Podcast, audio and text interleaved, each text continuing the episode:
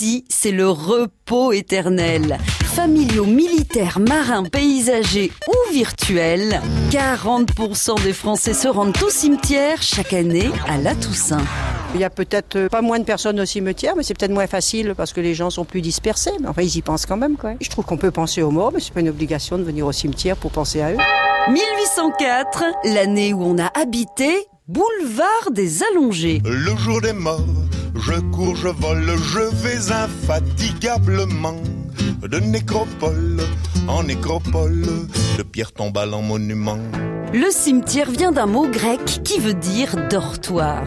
À partir du VIe siècle, les morts reposent au plus près de Dieu, c'est-à-dire dans les églises.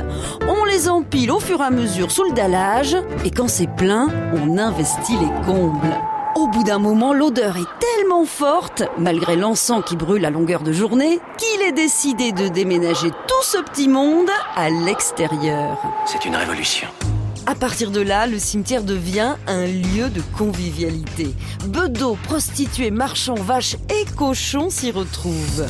Le 7 mai 1780 à Paris, un des murs d'enceinte du cimetière des Innocents s'effondre, laissant s'échapper plusieurs dizaines de mètres cubes d'ossements et de charniers. Suite à cet épisode assez terrifiant, les cimetières sont déplacés à l'extérieur des centres-villes. La, la Toussaint? Moi, la Bah, Toussaint, attends, la euh, Toussaint, fous-moi la paix, la Toussaint.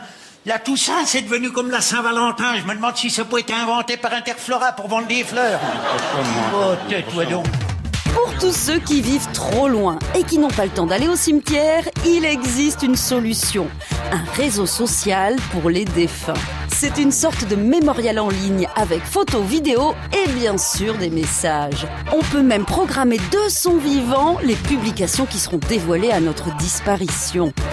Peut donc rester connecté même dans l'au-delà, quitte à manger les hashtags par la racine. On n'arrête pas le progrès.